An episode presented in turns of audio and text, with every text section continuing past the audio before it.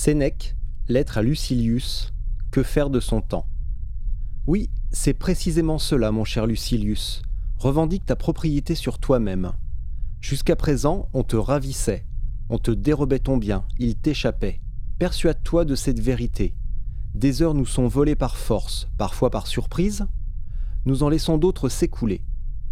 Cependant, la perte la plus honteuse est celle causée par notre négligence.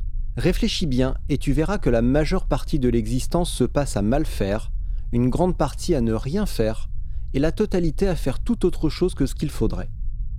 Quel est l'homme qui connaît le prix du temps, qui sait estimer la valeur d'une journée et comprendre qu'il meurt un peu chaque jour?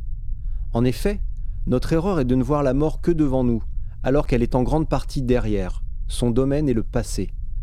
Agis donc, mon cher Lucilius, comme tu me l'écris. Saisis-toi de tous tes instants. En étant maître du présent, tu t'épandras moins de l'avenir. À force de remettre à plus tard, la vie passe. C'est l'unique bien dont la nature nous est dotée, bien fugitif et incertain dont le caprice du premier venu peut nous déposséder. Mettez-les à la folie des hommes, les choses les plus insignifiantes et les plus méprisables, dont on peut au moins réparer la perte, sont une perte que l'on reconnaît volontiers lorsqu'on les a obtenues.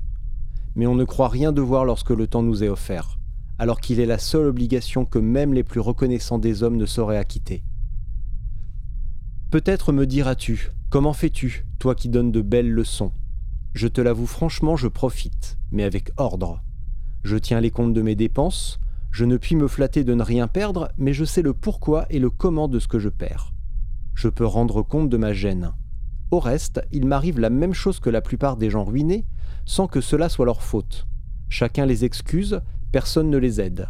Que conclure alors? Je n'estime point pauvre celui qui sait s'accommoder avec bonheur de ce qui lui reste.